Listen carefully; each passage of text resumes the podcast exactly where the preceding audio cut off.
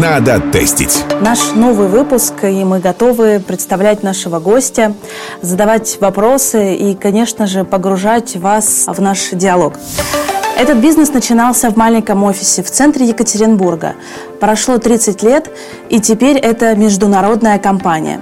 Сегодня этот сервис ежедневно доставляет людям сотни тысяч посылок. Сегодня у нас в гостях Константин Астафьев, один из основателей группы компании «Уралпресс», в которую входит одноименное агентство подписки и служба доставки «Боксбери». Надо тестить. Константин, здравствуйте. Здравствуйте. Когда вы начинали работать, каким вы видели проект? А мечтали ли вы, что он вырастет в международную службу доставки? Боксбери, это было сначала агентство подписки Уралпресс. Начиналось оно с 14 курьеров и одного менеджера такого, ну, то есть, который такой универсальный был сотрудник у меня. Это была маленькая компания, аутсайдер на своем рынке в Екатеринбурге. Досталось достаточно случайно. Вот, и действительно мы проходили этот рост проходил все этапы взросления. Там сначала это был там, Екатеринбург, потом там Нижний Тагил, Челябинск, потом там э, другие города России, потом Москва. Москва, наверное, была как бы отдельным таким этапом, э, после чего страны СНГ и, в общем-то, весь мир. Вот. И по пути мы занимались э, деятельностью, не только стали заниматься доставкой газет, журналов, но стали заниматься еще и Боксбери, это доставка посылок из интернет-магазинов, ну и посылок C2C и так далее. Конечно, когда это все начиналось в Екатеринбурге, в 94 году, например. То есть я был еще студентом на четвертом курсе в университете. А, и, естественно, никаких мыслей о том, что мы строим что-то великое, большое, не было. Мы просто ну, выживали и шли так э, маленькими шажками, заполняя пространство. Если обнаруживали где-то какую-то нишу, которую мы могли занять, мы ее, в общем-то, занимали. Если э, все остальное, все обстоятельства, э, другие игроки позволяли нам это сделать. Ну и, в общем-то, естественно, совершалось очень много ошибок, совершалось э, много что нам удалось э, благодаря там, стечению обстоятельств и везению. Основная масса – это именно трудолюбие, какое-то видение, в общем-то, будущего. Вы уточнили про идею, что для вас это была э, все-таки в первую очередь идея. И когда к нам приходят стартаперы, они э, тоже приходят с идеей, с какими-то гипотезами своими, и в моменте может все измениться. В вашем случае какие самые неожиданные виражи пришлось пройти, э, когда вы создавали этот проект? Можете, может быть, поделиться парой инсайтов, которые перевернули ваши взгляды на бизнес-процессы и на работу в целом с командой. Хочется какую-то историю узнать от вас, э, от создателя этого проекта. Ну, да, там несколько раз нужно проходить такой этап, когда нужно делать абсолютно вот то, что ты делал вчера правильно, и э, сегодня ты должен делать ровно наоборот. А завтра опять надо будет поменять, в общем-то. Когда ты начинаешь стартап, естественно, что делаешь все сам, ну или почти все сам. То есть ты делаешь много что сам, чтобы, в общем-то, понять, что ты делаешь, узнать лучше продукт, там, собрать э, обратную связь. Продукт, он, опять же, никогда не бывает идеальным. То есть он должен быть э, достаточным для того, чтобы он потреблялся. Потому что если вот ты что-то делаешь, там, у себя на коленке делаешь, делаешь, там, и вроде ты лепишь что-то идеальное, то когда ты выйдешь на рынок, то, возможно, даже несмотря на то, что твой продукт идеален, он уже не нужен рынку. То есть рынок, он открывает окна возможностей в определенное время. И нужно почувствовать это окно возможностей и войти в него. Пусть ваш продукт будет не идеальный, он должен просто быть достаточным.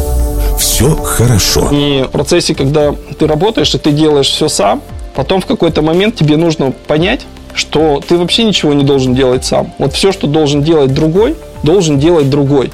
Иначе ты не вырастешь, иначе ты так и останешься на этом уровне а, маленького стартапа, когда а, ты там играешь за того, за другого, за третьего. То есть тебе нужно брать а, людей, обучать их и отдавать им возможность в том числе и ошибаться.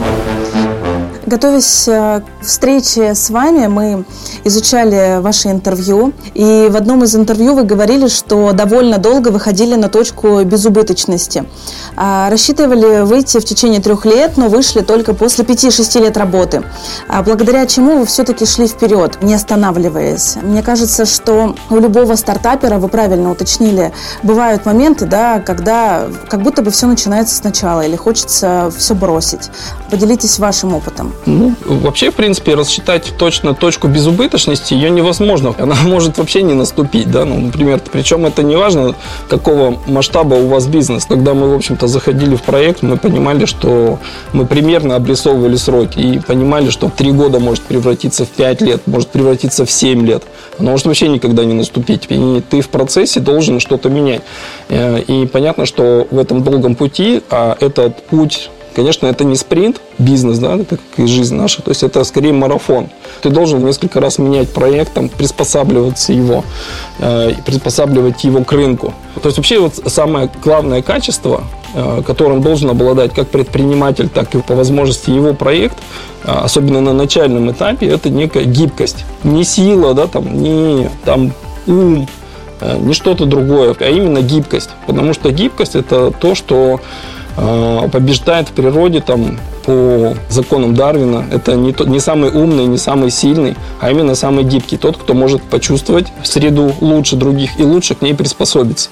Вот. Но главное, что тебя должно драйвить и что тебе э, не должно позволить опустить руки, это именно вера в свой проект, то есть вера в идею. И именно чувство, что ты все равно победишь. Здесь, опять же, нельзя угробить жизнь на проект, который не взлетит. Ты должен все равно выделить определенное время, 3-5 э, лет да, там, на то, чтобы э, протестить свой продукт. Надо тестить. Но ты должен тоже вовремя понять, что если этот продукт не летит, значит, надо отступить. То есть здесь нельзя там, умереть в этом продукте. Значит, что-то не так. Значит, ты должен иметь силу признаться себе, что, в общем-то, проект не летит. Возможно, нужно отойти назад. Приготовились? Пивот! Пересмотреть, сделать работу над ошибками снова идти вперед. Потому что, ну, я считаю, что упертость очень хорошее качество, а, упрямство очень хорошее качество, но гибкость это она побеждает все. Гибкость и чувство реальности.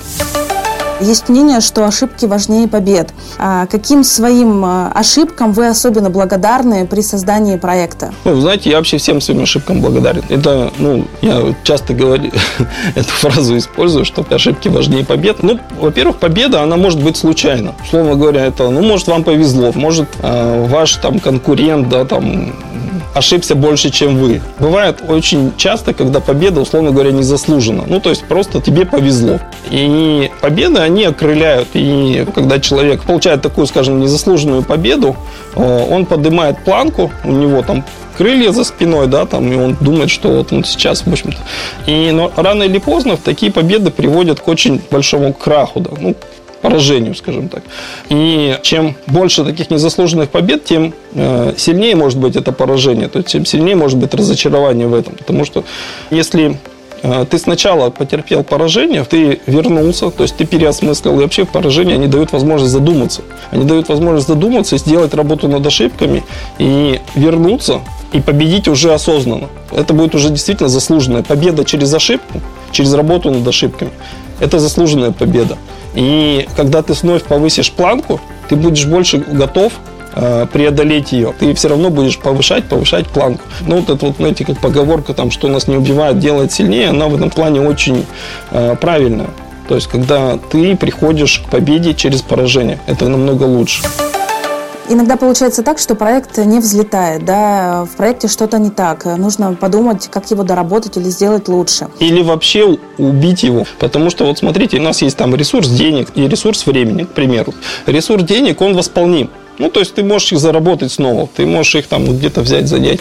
А вот время э, – это тот ресурс, который мы можем только тратить. И насколько грамотно мы его тратим, ну, зависит успех э, и вообще даже качество нашей жизни. И убить свою жизнь там на какой-то проект, который ну, никому не нужен, ну, это грустная история. Нужно вовремя отказаться от нее. Были проекты, которые не взлетели, были проекты, которые взлетели не так, как хотелось бы. То есть, вот, э, например, э, мы между проектом Roll Press, это подписка на газеты и журналы, и проект Boxberry, доставка посылок от интернет-магазинов. А у нас был такой проект учебники, мы им занимались там два с половиной года, причем занимались широко по всей стране, по всем городам, там от Мурманска там, до Владивостока. И за два с половиной года мы потратили очень много усилий, и мы достигли достаточно хороших результатов. Мы вошли в пятерку Э, таких вот значимых игроков на этом рынке по России. Ну вот. Но там была такая проблема, что мы тогда уже были всероссийской сетью, то есть у нас было там больше 100 филиалов в России. А, и там так получалось, что в половине филиалов этот проект был успешен, а в половине проектов, ну, по-хорошему его надо было закрыть. Ну, то есть мы понимали, что мы, скорее всего, там не выйдем. Там можно было вот потратить очень много усилий, там биться с конкуренцией. Вот. Но успешен он был, скажем так, в половине филиалов, 50 из 100. А когда ты работаешь с сетью, сеть, она сильна своими стандартами и единообразием. То есть у тебя не может половина сети работать вот по, э, по одним там стандартам, а половина по другим. И несмотря на то, что потрачено было много сил, времени, денег, э, и даже он наполовину был, можно сказать, успешен, мы приняли для себя такое непростое решение, мы решили его закрыть. И мы ушли из этого проекта, зафиксировав убытки. И это были даже больше убытки не в деньгах, а именно во времени, которое мы на него потратили. И сконцентрировались на тех проектах, которые считали более перспективными более успешными. Вернемся к Боксбери. На ваших фирменных пакетах написано «Мы несем радость». Это абсолютно точно про ваш сервис, комфортный, дружелюбный.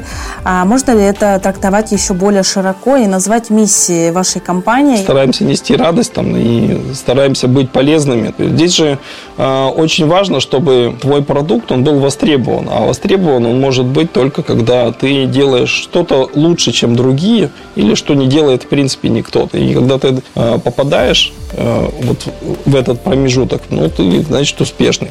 Если ты в него не попал, ну, ты, значит, не успешный. Ну, и, в общем-то, миссия, знаете, эта компания, она должна быть вот попади в цель, что называется. То есть вот, сделай продукт успешным. И это уже там то, что принесет радость, это уже скорее следствие от того, что ты сделал все правильно. Мы недавно проводили исследование, задавали вопрос, а, зачем запускают стартапы. И в топ-3 варианта вошли э, самореализоваться, изменить мир, заработать деньги. Когда вы создавали свой проект, э, для чего вы решили это делать? Э, для чего вы занимаетесь бизнесом? Знаете, такая была история интересная. Я всю жизнь занимаюсь своим бизнесом. У меня было всего лишь два э, кейса, причем они были оба в студенчестве, когда я работал по найму. И мой первый, скажем так, босс это был Адильбек Джаксыбеков, то есть он в Казахстане, э, был я сам родом из Казахстана. И очень известный человек в Казахстане, хотя у него сейчас там есть неприятности, но он, в общем-то, э, начинал с небольшого бизнеса э, в провинциальном городе, а в конце концов он возглавлял кабинет министров в Казахстане. Вот. И я лично общался с Адельбеком, и мне он очень нравился, он мне очень импонировал. То есть мне очень хотелось бы там работать с ним да и дальше, там в его команде находиться, там, ну вот прям он вот, скажем так, завоевал там, да, мое там сердце, это, ну прям был такой пример для меня, ну когда я был студентом тогда.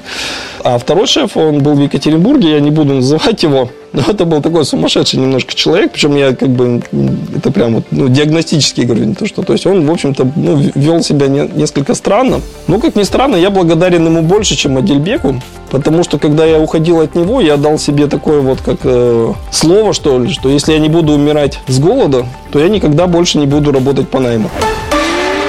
И я много каких-то давал себе установок э, в жизни, то есть от большинства из них потом приходилось отказываться или что-то пересматривать. Но вот этот принцип, что нужно работать на себя, или в партнерстве. Ну, то есть работать на себя, это, знаете, не то, что там открыл ларек а, с мороженым и там, в общем-то, работаешь на себя. Ну, хотя это тоже. То есть здесь тоже каждый ставит свой уровень. И это тоже неплохой вариант. Но в какой-то момент ты все равно понимаешь, что ты должен прийти к некому партнерству. То есть самая перспективная модель – это именно партнерство. И не всем этот принцип подходит. Есть люди, которые прекрасно работают по найму, и, в общем-то, у них все хорошо. Я говорю сейчас только именно о тех, кто чувствует себя предпринимателем.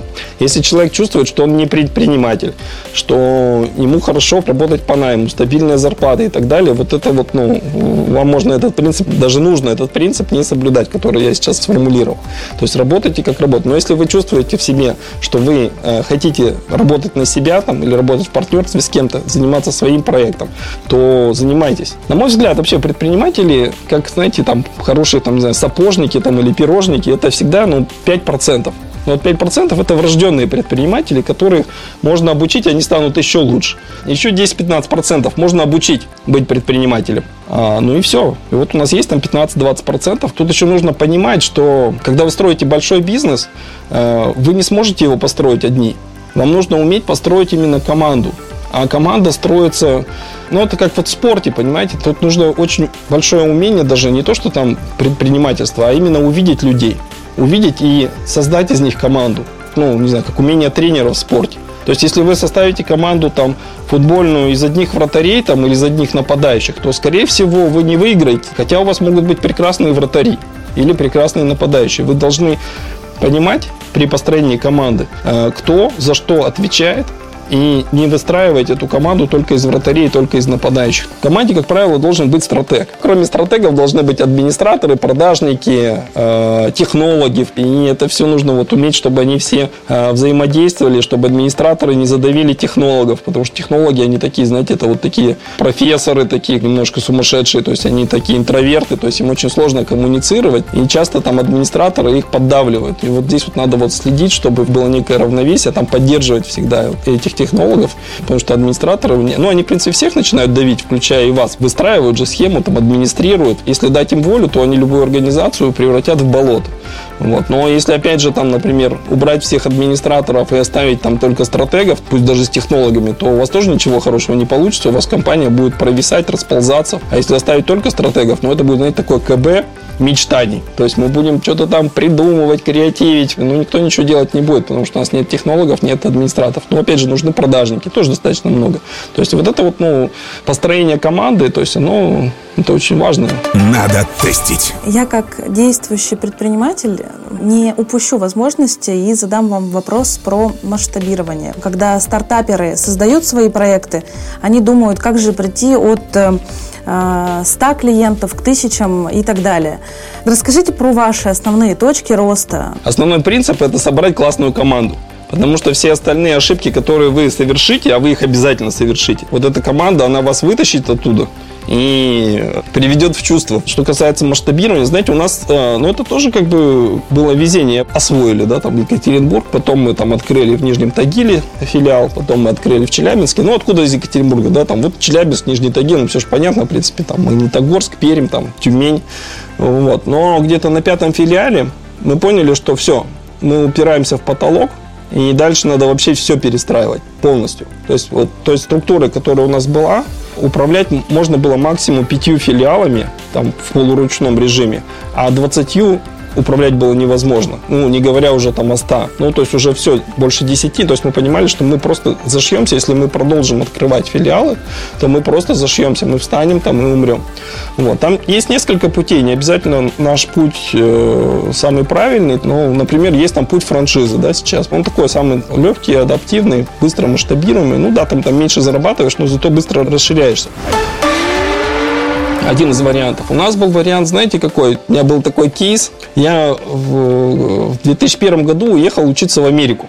Два с половиной месяца я провел э, в Америке, и потом у меня было повторные э, курсы, и вот там был курс про коррупцию. Это отдельная история, можем как бы отдельно собраться, проговорить. Ну, кратко резюме. Чтобы победить коррупцию, нужно три вещи. Они говорят, что нужна прозрачность системы, нужна мотивация э, сотрудников, которые могут быть подвержены коррупции, ну, то есть они должны получать достойно, то есть они должны получать много. И должно быть наказание. Неотвратимость наказания, она должна быть, вот, ну, не должно быть прощения. То есть человек должен понимать, что если он украл там, наврал там и так далее. То есть он должен понести наказание. Ну, наказание в нашем случае это увольнение. У меня появилось желание попробовать построить вот эту систему, которая базировалась на этих принципах. Пусть не в отдельной стране, то есть, но в отдельной компании. Мы понимали, что невозможно будет проконтролировать там человека в Мурманске там, и Владивостоке, а, если он ну, захочет тебя обмануть, да, к примеру, а ты его контролируешь там со всех сторон, ну, и наверняка у него это лучше получится, чем у тебя, который находится, ну, у которого 100 таких вот филиалов. Вот, и мы решили дать прозрачность и дать хорошую мотивацию. И когда я принимал директоров, я сразу их брал себе в партнеры. То есть я прям ну, по объявлению, условно говоря, брали человека и сразу говорили, что вот ты будешь получать зарплату какую-то, которая должна тебе хватить, чтобы там заплатить за коммунальные расходы, там, ну и на еду, в общем-то, сколько-то там денег. А основную прибыль ты должен получать с той прибыли, которую будет зарабатывать твой филиал. Ну, то есть, условно, такая сдельная. И нам такие так говорили там сначала, да ну, а давайте там, например, зарплаты побольше, а вот этой вот прибыли там поменьше.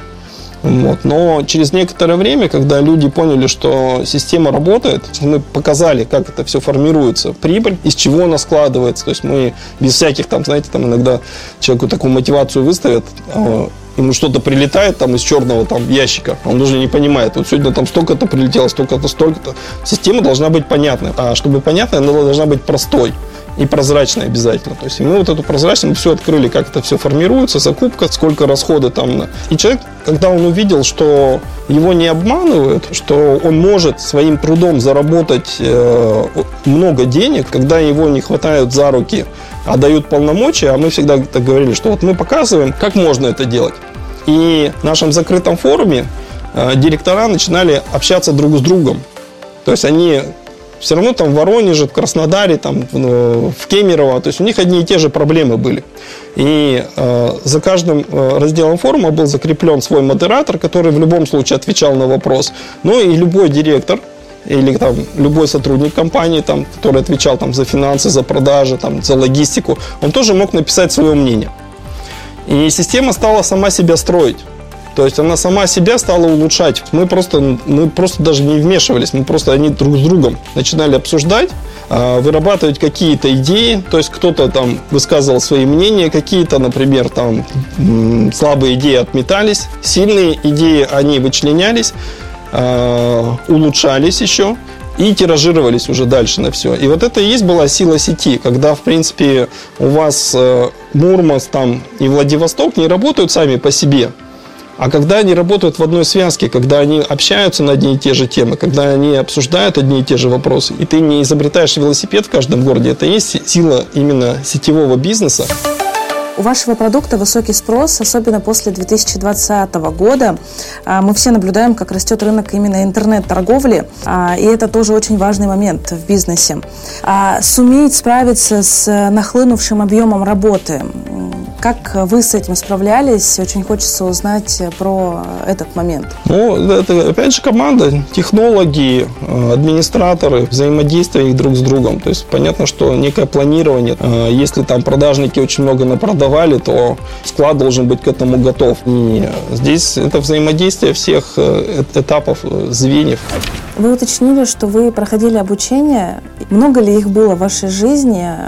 Как вы считаете, нужен ли какой-то наставник или ментор э, на а, процессе создания какого-то проекта? Или все делать самому? Тут опять же каждый сам решает. Здесь нет какого-то, знаете, вот э, универсального способа. Я не могу сказать, что э, у меня был какой-то там наставник или ментор. Ну, у меня были люди там, мои друзья-предприниматели, с которыми мы общались, но это скорее не ментор там, обмен мнениями, обмен идеями. Что-то ты, в принципе, там, не знаю, берешь из книг, да, каких-то там, что-то ты берешь из жизни. Процесс обучения, он идет постоянный. То есть сейчас нет такого, да, там, что ты вот закончил школу, закончил вуз, все, ты закончил обучение, ты пошел, в общем-то, дальше жить. Я уже забыл про... Я так давно живу, в принципе, что я помню, вот, что, знаете, у нас во дворе, там, в Целинограде, это сейчас столица Казахстана, у нас был трехэтажный дом двухподъездный. Вот у нас во всем доме был один человек, там дядя Гена, у которого были права на машину.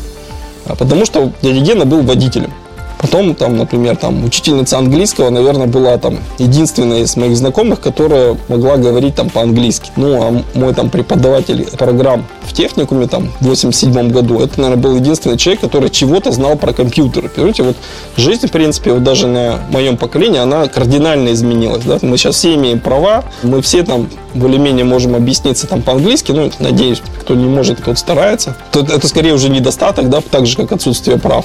То есть и ты можешь можешь вот взять компьютер и что-то там, там Windows, по крайней мере, переустановить или там работать там в каком-то Excel, там в Word, ну каких-то там PowerPoint, что-то ты умеешь делать, ты умеешь представлять. То есть это вот э, всему этому нужно было обучиться. Вот и обучаешься постоянно. И я сам постоянно обучаюсь. Я читаю какие-то книги там про бизнес. То есть одно из последних вот обучений, это было в период ковида, э, изучал фондовый рынок. Ну, причем я не скажу, что я не знал фондовый рынок до этого. То есть я, в общем-то, работаю на фондовом рынке там давно, э, но то есть я изучал там более глубоко какие-то моменты, анализ компании, там, а, работа с опционами и так далее. И опять же, фондовый рынок, понимаете, это тоже то, что должен знать каждый, на мой взгляд. Вот так же, как компьютер, так же, как английский. То есть любой предприниматель, то есть он должен понимать, что его проект, он очень рисковый любой из нас, да, в принципе, имеет, ну, то есть, чем меньше у тебя стартап, тем более введем рисков, когда он может развалиться.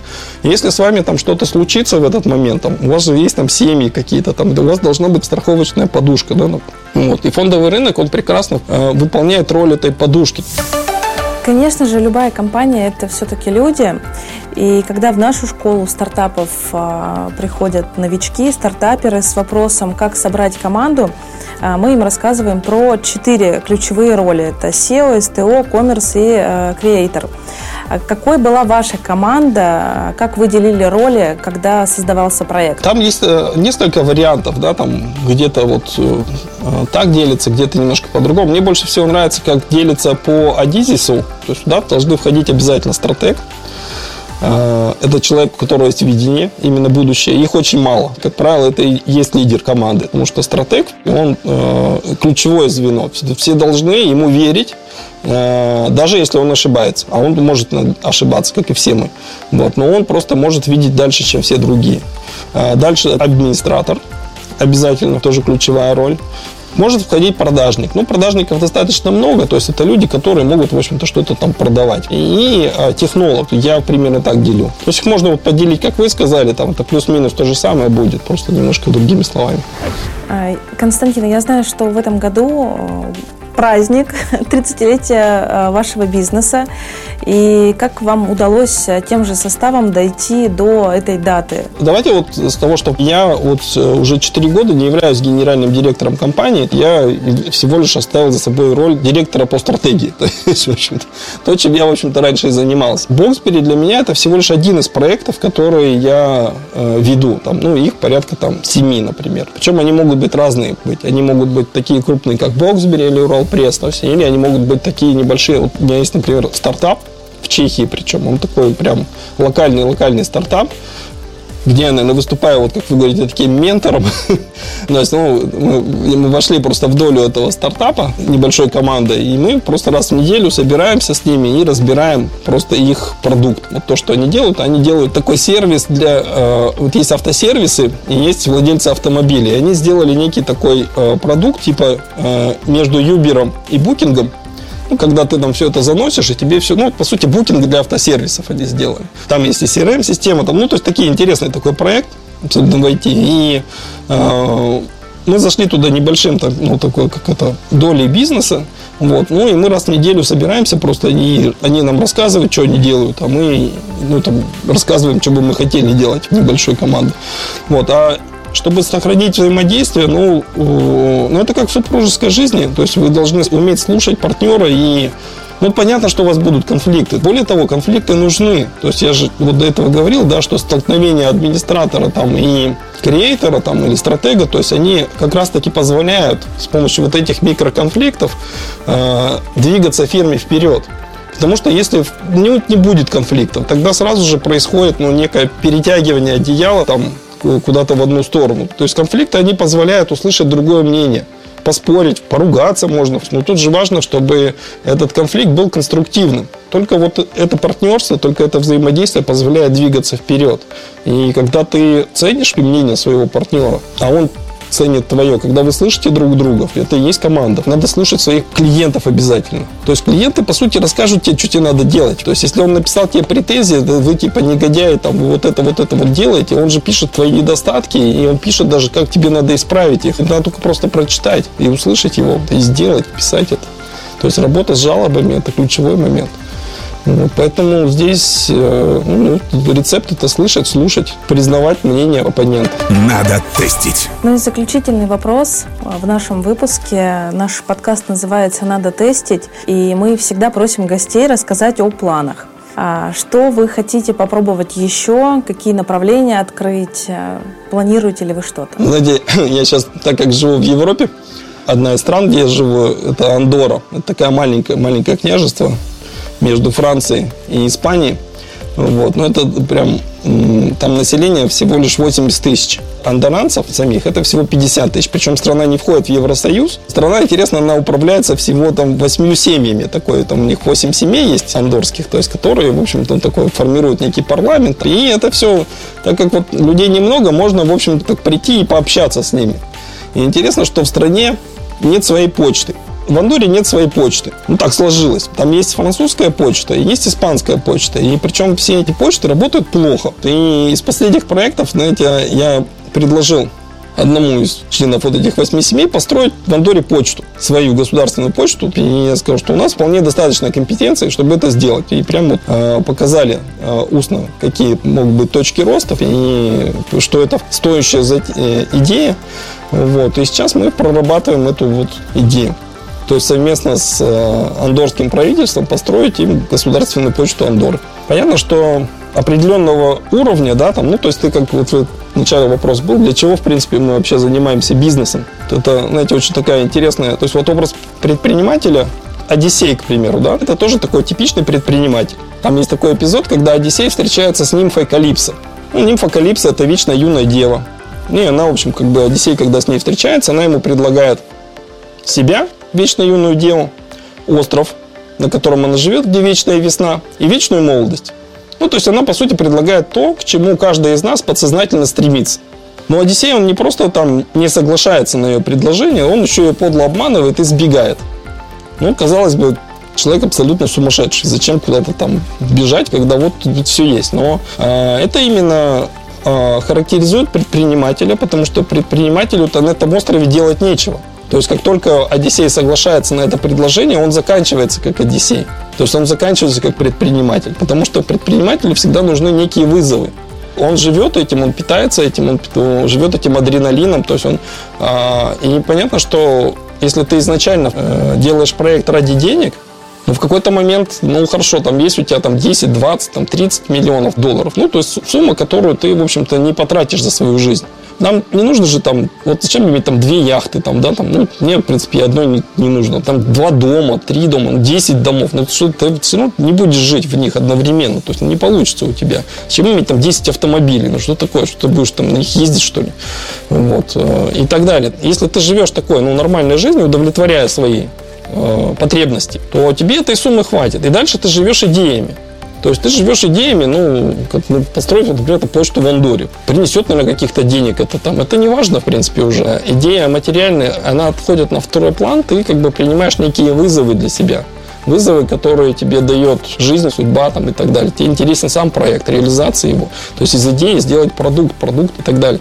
И вот здесь как раз таки показательный образ, когда Одиссей, по сути, отказывается от этого предложения. Почему он это сделал? Обычно нормальный человек, он не понимает этого. Ну, он, ну что еще нужно? Ну что, ты большего не достигнешь? Но Одиссей живет проектами. Любой э, настоящий предприниматель, он живет именно проектами в первую очередь. Константин, я вас э, очень э, благодарю за вдохновение. Очень много полезной информации для стартаперов. Э, мне, как действующему предпринимателю, инсайты пришли, и я все себе запишу обязательно и буду внедрять. Вопрос команды, вопрос масштабирования всегда актуален, и в наше время это на самом деле может помочь проекту достичь определенных результатов. Еще раз благодарю вас за выпуск. А нашим слушателям хочу напомнить, э, чтобы не пропустить выход эпизода, обязательно подписывайтесь на подкаст в iTunes и приложениях э, для андроида и ставьте звездочки. Надо тестить.